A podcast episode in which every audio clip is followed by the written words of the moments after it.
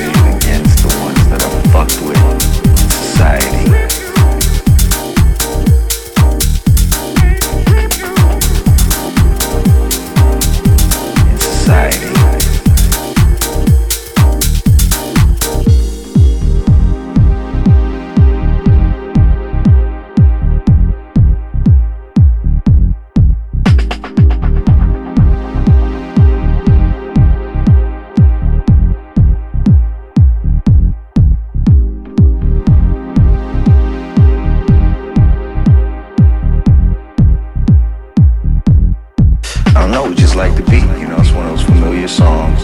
It don't matter who it is, you know what I'm saying? It's just if the groove is working, you know, and we feel we can rock to it, we just use it. That's what motherfuckers don't understand either, you know what I'm saying? Hardcore is not always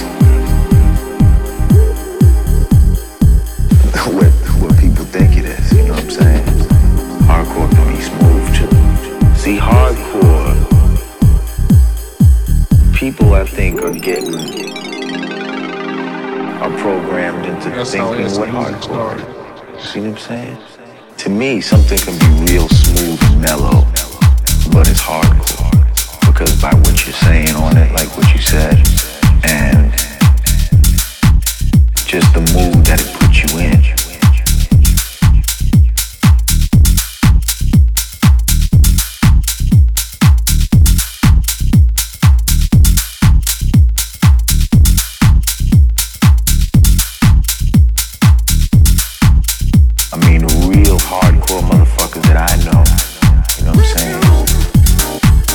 motherfuckers that listen to slow jams and shit like Because they're living a real hardcore life.